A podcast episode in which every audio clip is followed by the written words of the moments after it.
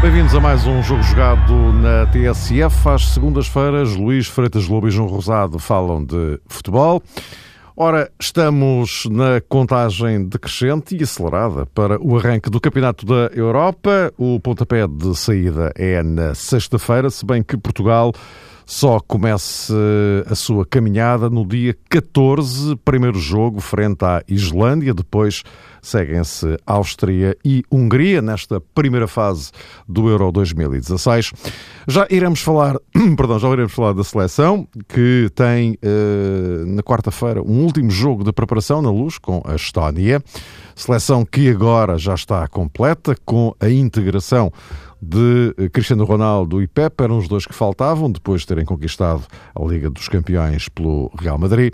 Já vamos falar da seleção, dizia, mas antes disso, há aqui eh, dois assuntos sobre os quais eu gostava que vocês se, se, se pronunciassem. E o primeiro deles, João, seria por ti, tem a ver com esta notícia de hoje à tarde, a Federação Portuguesa de Futebol não vai recorrer da sentença que ditou a reintegração do Gil Vicente na Primeira Liga. Ou seja, eh, a Federação recomenda à Liga Profissional que trate de reintegrar o Gil Vicente o mais rapidamente possível. Eh, portanto, agora caberá à Liga arranjar uma saída para isto, que poderá passar pelo regresso imediato, já na próxima época, mas isso implicaria ter uma Primeira Liga com 19 ou 20, 19 é um número ímpar, é capaz de dar-me de jeito, com uma salvaguarda da, da Federação de que depois, na época seguinte, a Liga teria que retomar as, os 18 clubes, tal como, tal como tem hoje. Bom, João, o que é verdade é que estamos perante uma situação que vai abanar com a estrutura do campeonato na próxima época, quase de certeza. Sim, claro que sim, e parece-me que, em primeiro lugar, convém destacar isso, que só depois de 10 anos eh, sobre o caso é que se tomou uma decisão. Caso Mateus, para quem caso não se recorde. Mateus, uh, e o Gil Vicente exteriorizou, naturalmente, todo o seu regozijo face a essa decisão foi hum, decidida em tribunal, foi tomada hum, pelo tribunal, e hum, António Fiusa, penso, que recebeu com inteiro agrado. Já tivemos essa constatação. A notícia de hoje que foi hum, também mandada pela Federação Portuguesa de Futebol. E, e, e, nesse contexto, penso que foi realmente um aspecto positivo no caso, porque se eventualmente a Federação Portuguesa de Futebol tivesse tomado uma decisão diferente e feito recurso desta matéria, voltaríamos a hum, estar perante aquilo que é quase norma no futebol português. Ou seja, andamos de recurso em recurso, o caso prossegue e depois é preciso esperar muito tempo para se constatar quando é que a chamada verdade desportiva é efetivamente respeitada. Acredito que o Gil Vicente, até por uma questão financeira, tem todas as razões e tem todos os argumentos para pensar que mais vale tarde do que nunca e se calhar António Fiusa faz muitas contas à vida nesta altura, mas eh, convenhamos, não é depois de 10 anos de hiato de espera que podemos eh, ter eh, uma decisão em tempo útil. Isso, até na minha opinião, torna difícil o cálculo da indemnização que Gil Vicente terá direito. Porque é verdade que nós estamos a falar, com o devido respeito, de um dos maiores clubes portugueses é um clube naturalmente honesto, humilde e, e que tem os seus objetivos, mas ainda assim não vejo uma fórmula rigorosa, exata, para se poder aqui aquilatar do valor que o Gil Vicente necessariamente terá que receber para compensar estes 10 anos que esteve, mais coisa menos coisa, claro, fora uh, do primeiro escalão uh, do futebol português. E eu há pouco falava. Do ponto de vista desportivo uh, ou competitivo em relação ao campeonato, é que isto pode vir a baralhar aqui um bocado. Sim, pode vir, já não, se fala. Exato, Mário, já se fala na possibilidade de existir, inclusive, um play-off entre o Portimonense e o União da Madeira, caso a Primeira Liga seja alargada para 20 clubes, não é? E isso levanta inúmeras Ou questões. buscar a União da Madeira é outra hipótese que também, que também existe, enfim. Mas, mas, mas, mas o Portimonense, claro, nesse contexto, não, claro, se calhar claro. também seria uma voz de protesto, mas lá está. Então agora vamos uh, um, calendarizar um play-off para quando?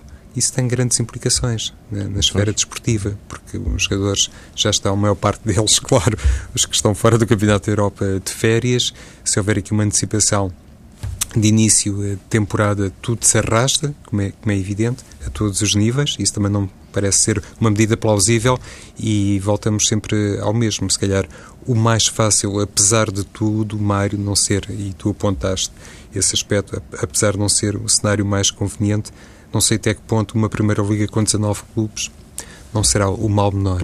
Uhum. Luís, é, mais uma embrulhada à portuguesa, digamos assim, não é? 10 anos e, e, e agora deu nisto.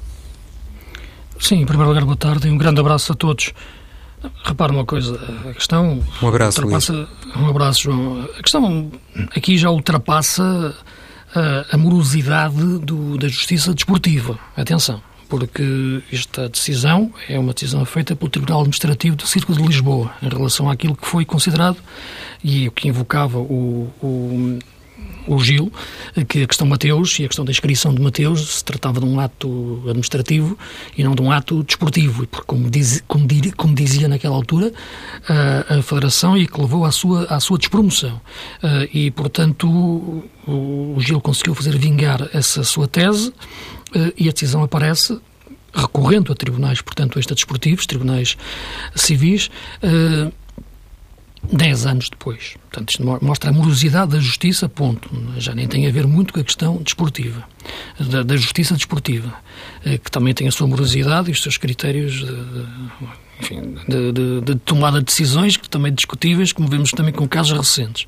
Mas falando deste, que é o que estamos a, a referir, isto aconteceu em 2006. Eu recordo que já depois disto, já aconteceu a questão do, do, do Boa Vista, não é? a questão do, do resultante do, processo do apito e da, e da descida do Boa Vista. Isso foi, foi posterior e naquela altura já houve também a necessidade de reorganizar eh, campeonatos e naquela altura disputou-se uma liguilha entre Aves e, e, e Passos Ferreira.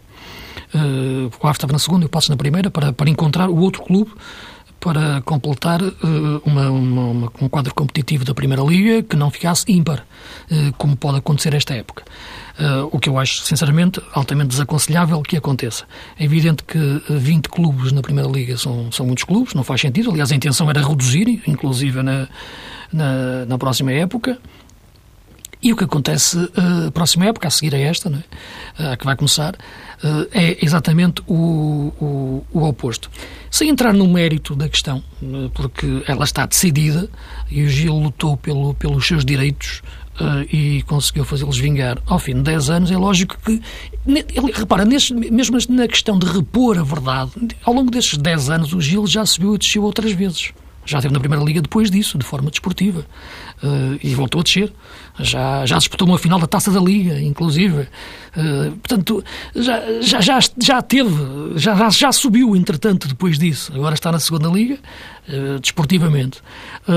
e, portanto, esta subida administrativa é algo que, que é desprovido de, de, de, de de sentido desportivo no, sentido de, da realidade que agora se vive. Isto era, já não há possibilidade de repores agora algo que aconteceu há 10 anos atrás, por mais, repito, razão que o Gil tivesse na, naquela altura. E por isso sim falava, também quando se falou na casa do Boa Vista, naquilo que teria que existir, que era uma, uma indemnização pelos danos causados pela descida na, naquela altura, uma indemnização financeira estar a jogar na segunda liga e não na primeira e tudo, que, todo o impacto que isso tem, isso teria que ser calculado. Agora, se quer desportivamente encontrar uma razão para isso, encontrar uma, uma, uma solução para isto, a Federação e diga-se uma coisa, que estes órgãos não têm, da Federação não têm nada a ver com aqueles que tomaram as decisões naquela altura, Conselho de Justiça, Conselho de Disciplina e Federação, eles próprios frisam isso no comunicado, que é um ato que remonta a um passado distante ao exercício do mandato desta direção. E, portanto, como, como quem diz, isto não é nada connosco, portanto não vamos agora meter-nos outra vez numa guerra destas e continuar a prolongar ainda mais, o, ainda mais a questão, até porque este recurso teria muitas, não teria quase praticamente nenhuma hipótese de ser bem sucedido, uh, o que levaria a que no próxima época, ficando o Gil na segunda liga, ainda se criasse um clima pior, uh, porque se perceberia que então se não foi este ano, seria no próximo, que teriam que reintegrar o, Gil e uma equipa a competir nestes termos, já suspeitas se levantaria, como devem calcular. E, portanto, acho que a Federação fez bem em não, em não, em não, em não recorrer. Agora, uh, a questão é isto, ter-se arrastado tanto, tanto tempo uh, e, e, neste momento, uh, a integrar o Gil na Primeira Liga, não me parece, sinceramente, que, que, que, que desportivamente 20 clubes sejam algo viável na, na, na, nossa Primeira Liga do ponto de vista da razoabilidade da análise sociodesportiva do nosso país, uh, mas o Gil tem direito a exigi-lo. E tem todo o direito. Uh, e, e, se tem todo o direito, como é evidente, esse deve, deve exercê-lo e as entidades competentes devem o aplicar. Uh, e o Gil subindo, tens um campeonato que neste momento fica a 19 e tens que encontrar um vigésimo, um, uma vigésima equipa. Não, não, não, não, não vejo em lado nenhum do mundo uh, um campeonato com, com, com números ímpares. Não, não, não faz sentido. Pode existir, mas não, não não, não é no, num país com, com, com lucidez uh, que, que o faz, uh, na, só em circunstâncias muito excepcionais. E, portanto, a forma de o encontrar, eu acho que é recorrer àquela, à, fórmula que fizeram há dois anos, ou três, quando foi feita uma liguilha, ou dois jogos, entre o Aves e o Passos, agora fazer entre o União da Madeira e, e o Portimonense. Também não é assim muito justo, porque, repara, se a Académica soubesse que tinha esta hipótese, por exemplo, se calhar no último jogo frente ao Tondela teria tido outra, outra motivação competitiva naquele jogo para pontuar e ficar em penúltimo, porque o penúltimo poderia representar ficar na Primeira Liga e o último, e o último não. Portanto, isso é que é mais, talvez também mais chocante, é a alteração das circunstâncias competitivas de um, de um momento para o outro. Isto é, as equipas agora são confrontadas com uma situação que não sabiam que existia uh, uh, antigamente. Portanto, quer para o Friamundo, por exemplo, ficar naquela altura em quarto lugar, na segunda liga, ou, por exemplo, isso Friamundo, que poderia, que poderia dizer outra equipa, mas era que estava próxima também nessa, nessa, nessa luta uh, teria uma, uma, maior importância do que, do que, do, do, se soubesse que isto ia acontecer, com, com, como a académica. Portanto, uh, estas decisões tomadas depois de desportivamente estarem fatos consumados é que me choca, de, de, é que me choca mais.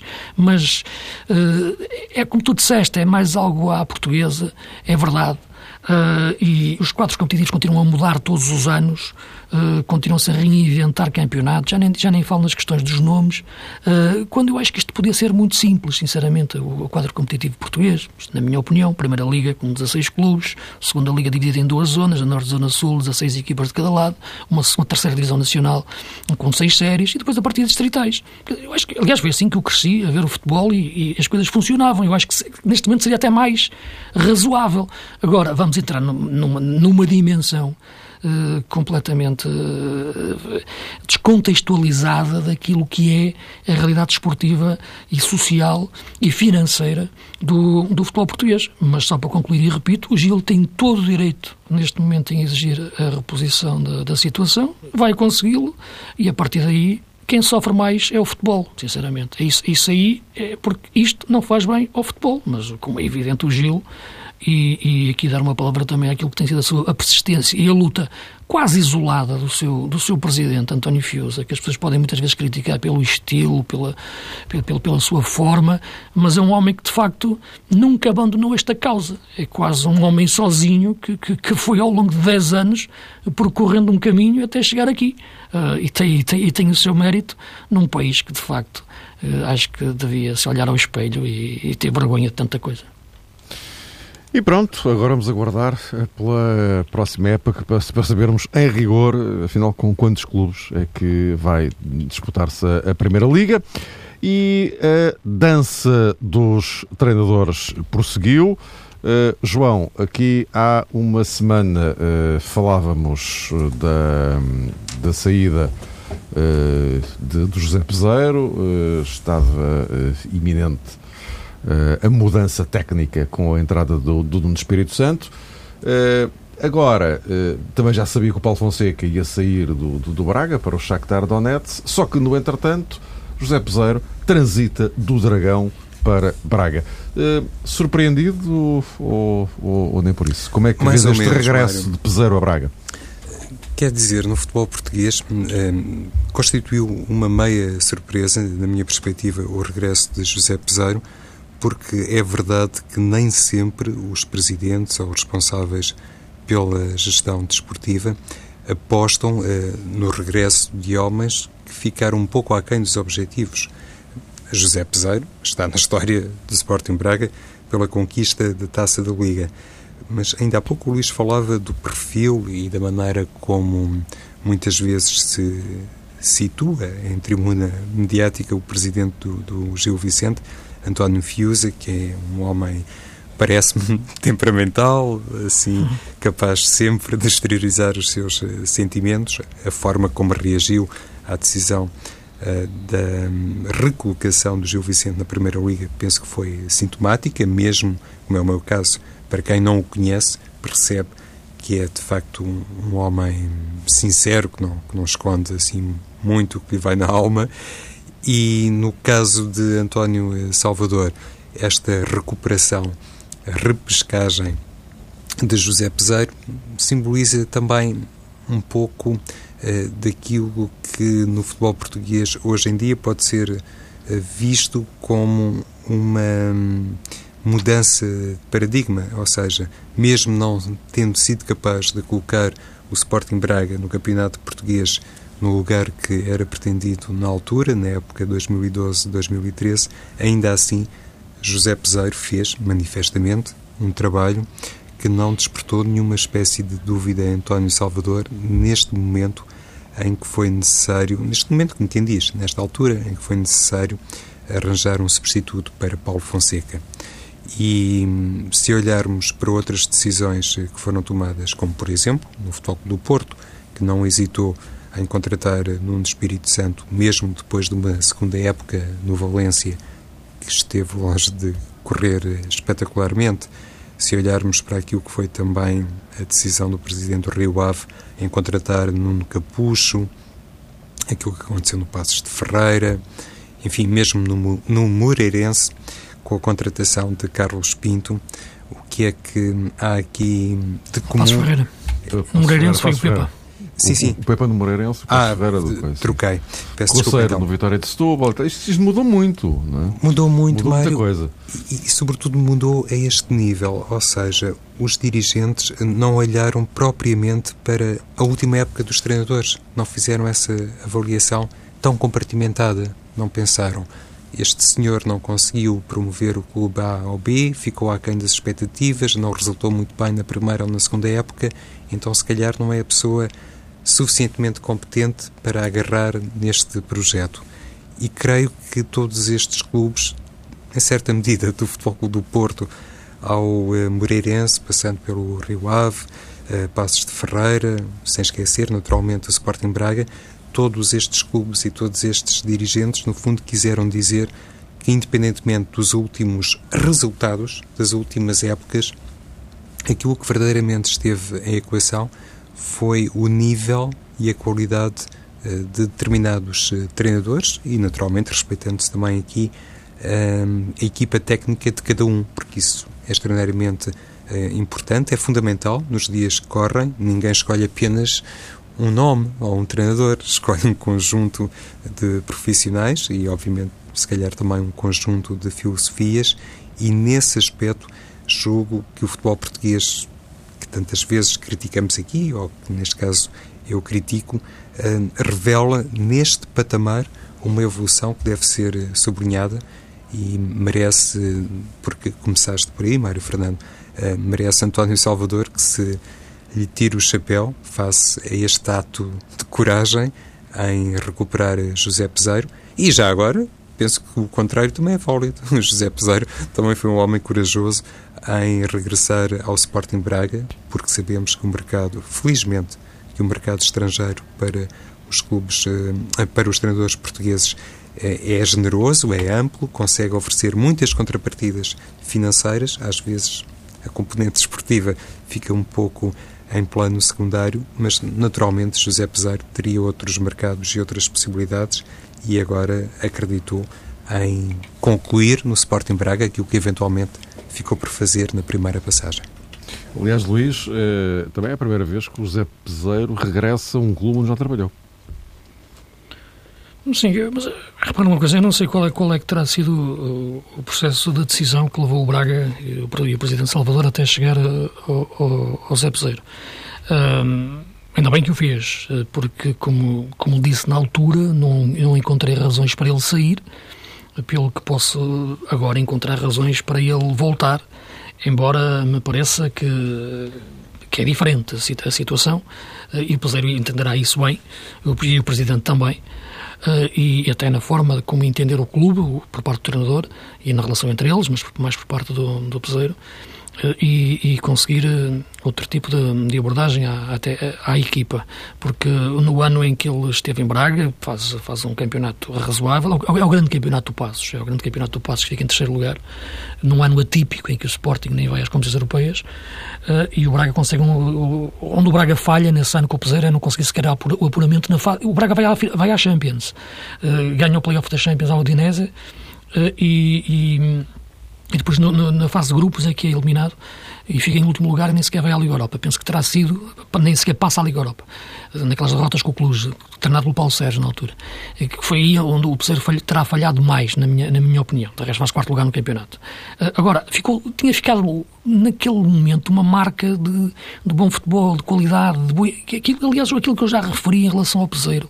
Uh, por muitos clubes por onde passa, uh, e até no Porto eu disse, ele pode querer acabar a jogar daquela forma, dificilmente pode começar a jogar daquela forma, isto é, a forma ambiciosa que ele tem para as equipas, uh, de jogar com a defesa subida, em posse, em pressão alta, muitas vezes pode ser uma forma em que ele pode optimizar essa forma de jogar a meio da época, sensivelmente, mas começar logo dessa forma, com uma equipa nova e que não está habituada a jogar assim, é diferente. Uh, e, uh, e aquele Braga vinha do tempo de Jardim, que é um treinador, como sabemos, o oposto disto que, que referi. Uh, agora, o, o, o Zé Peseiro vai pegar numa ideia de Paulo Fonseca, com o qual terá talvez mais alguns pontos de contacto, mas nem tantos. Uh, aliás, é, é, curioso, porque vimos aquilo que foi a final da Taça Porto-Braga, vimos como o Porto uh, foi mais equipa no sentido uh, de ter bola e de ataque, mas como acabou por perder no, no, nos penaltis. Aqui falava nisso a semana passada, como o êxito e o fracasso são, são, são grandes impostores no, no futebol. mas aquilo que me parece é que neste momento, voltando a Braga, Uh, e, e, voltando, se voltar com este, este, entendimento recíproco daquilo que foi feito de positivo e daquilo que deve ser uh, melhorado, pegando também naquilo que foram as passagens dos outros treinadores. O Braga não consegue meter um treinador de uma época para outra, o que eu acho que é negativo. A equipa devia, e o Presidente devia, Portanto, este, este, este, ano não teve hipótese, não é? Porque houve o Shakhtar que levou para o Fonseca. Mas é importante o Braga criar também uma, uma, uma, uma base de, por parte de um treinador de, de, uma época para a outra, porque joga-se melhor depois na segunda época. Uh, Viu-se, aliás, o que foi o tempo do Josualdo em Braga, não deste último, da primeira vez. E, portanto, é importante manter até o próprio Domingos, quando ficou dois anos. E, portanto, é, vamos se o poder terá esse tempo. E quando digo tempo, eu só falo em tempo quando acho que há uma boa ideia por trás disso, porque o tempo, às vezes dizem, precisa de tempo. Se a ideia não for boa, até pode lá estar seis anos que não vai resolver um problema. Portanto, o tempo pressupõe ter uma boa ideia para colocar em prática. E eu acho que o Peseiro tem uma, boas ideias. E, e, essas ideias, de facto, necessitam de tempo de maturação. Eh, e, portanto, o Braga terá que ter esse entendimento, o seu Presidente, e juntos construírem, de facto, um Braga forte na forma de jogar também. Uh, uh, realista, claro, taticamente, mas também na forma de jogar. E eu penso que o Peseiro uh, consegue dar aqui uma volta por cima em relação à, à, situação da sua, da sua carreira, depois daquilo que aconteceu no Porto. Parecia que ele ia entrar outra vez numa curva descendente que o teria que levar para, para campeonatos árabes, por exemplo.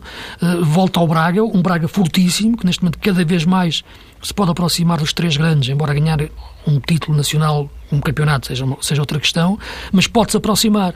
E eu acho que ele tem ideias disso, tem ideias para isso, tem a experiência de Porto e Sporting eh, e é um treinador com, com ideias sólidas e acho que tem que ser apoiado. Se for bem apoiado por uma estrutura forte, acho que tem todas as condições para. Não, eu ia dizer para ter sucesso, mas é para voltar a ter sucesso, porque eu acho que ele da primeira vez teve sucesso. Uhum. Bom, meus caros, uh, vamos então para. Uh eh, para a segunda metade da, nossa conversa, esta sobre a Seleção Nacional, evidentemente, porque o pontapé de saída do, do europeu é na sexta-feira. Como eu disse, Portugal joga na terça da próxima semana com a Islândia. João, já tens o teu o teu 11 previsível para esta seleção no, no, europeu? Ou este jogo com a Estónia ainda vai servir para, para alguma coisa? Depois do, do desafio à Inglaterra, naquelas circunstâncias muito peculiares, chamemos-lhe assim, fazer o jogo quase todo com 10. Hum. O 11 previsível, Mário, é, é fácil de estabelecer, não é? De, de projetar. Se calhar, se fizermos uma sondagem por todos os portugueses, chegamos ali a, uma, a um consenso quase uh, intocável, digamos assim. O que me parece é que Fernando Santos, olhando para tudo aquilo que já aconteceu e eventualmente para aquilo que vai acontecer uh, no Portugal-Estónia, pode não ser um exame, na minha perspectiva, não é um exame definitivo para a equipa portuguesa, mas ainda assim terá o jogo condições para proporcionar uma ou outra ilação ao selecionador Olhando para tudo isto, eu creio que nesta altura e saudavelmente Fernando Santos hum, fez, digamos que, dois ou três passos para trás, tentando eu explicar este paradoxo. Ou seja, aquilo que estaria numa primeira etapa completamente definido na cabeça do selecionador, provavelmente nesta altura já não é bem assim aquele quadro que estava montado e todo ele uh, suportado em determinados nomes, se calhar para lugares uh, muito importantes na equipa nacional, nesta altura a perspectiva é um pouco contrária e estará tudo muito mais em aberto. E tentando concretizar, acho que a lateral esquerda é um assunto por definir. Não sei até que ponto, neste momento, Rafael Guerreiro não estará em vantagem sobre Eliseu e se me tivesses perguntado aqui há uns dias, a minha resposta não seria exatamente assim. E olhando para o eixo atacante da equipa portuguesa, também não sei até que ponto Ricardo Quaresma não estará mesmo ali a ser uma grande sombra para Nani.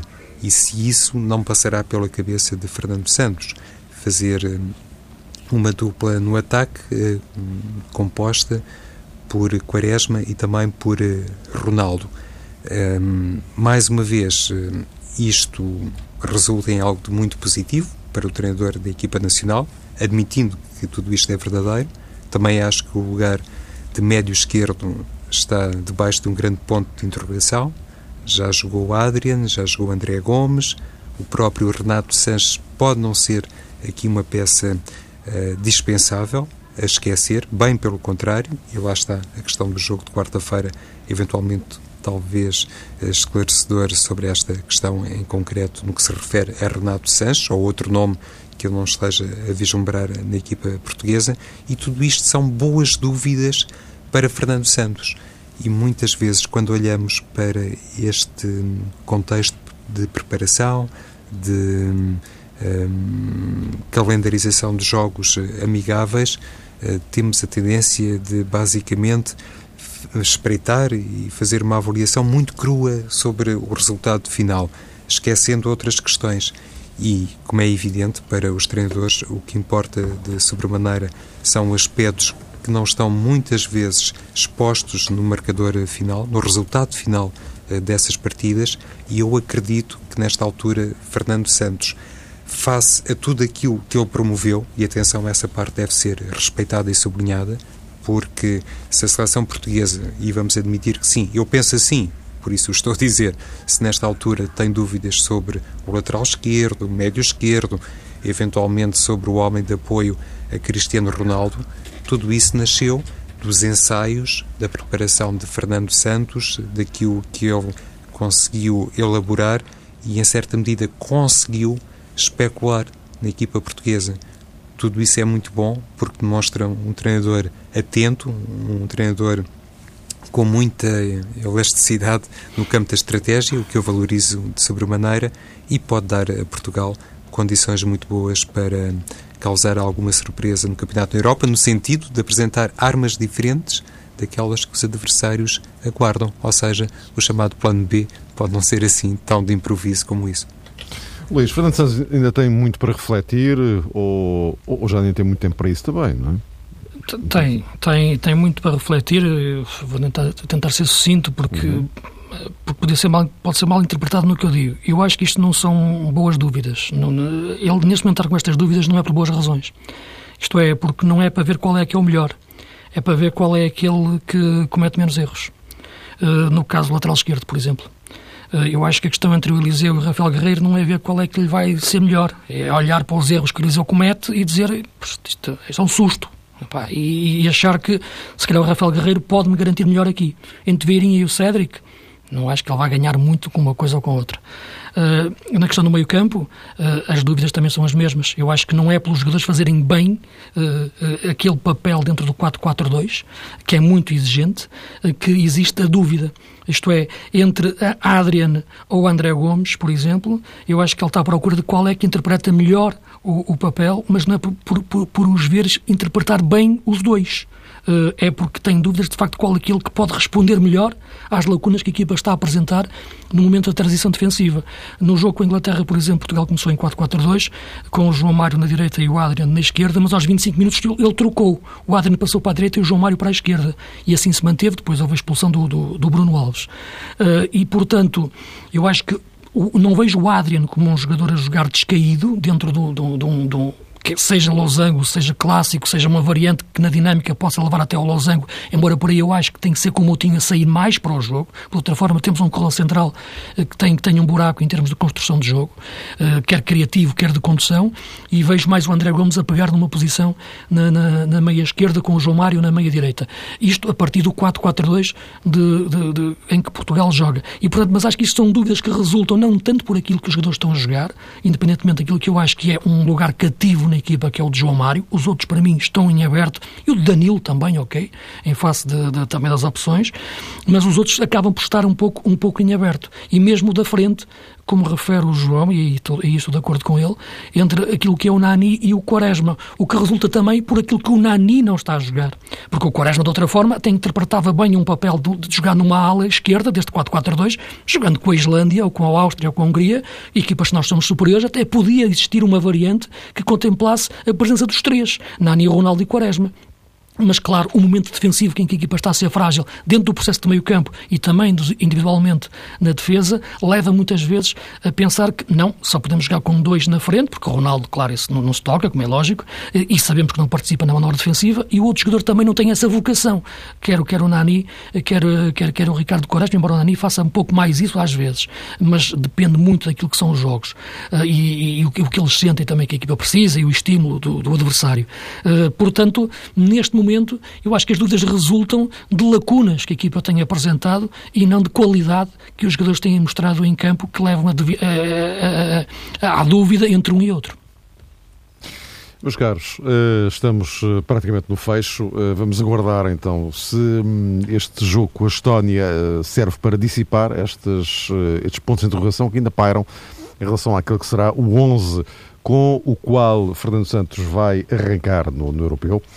Ora, digamos que se estivéssemos numa época eh, normal, o jogo jogado despedia-se hoje, ia de férias para regressar em agosto com o, com o arranque do campeonato.